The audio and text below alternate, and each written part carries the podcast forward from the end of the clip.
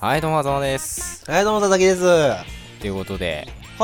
11月9日ですけれども、今日11月9日なんですよね。ね、うん。 119だ。 119だ。うん。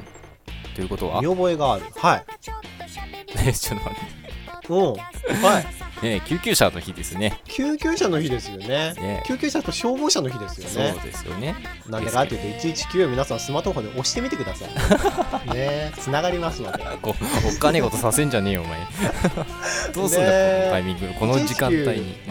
押したことありますありますよ、僕は。あるんだ。あるある。何でえっと、友達ちょっとが用、事でっつって。あ、 友達が用事友達がいるのと痛いよ、痛いよ。正確には痛いよ。ごめんね。あ、もうあんま深いことは聞かないけれど。 どうしたその元友達がどうしたうん。僕の家で飲んでて、どうしようもなく酔っ払っちゃって、あら。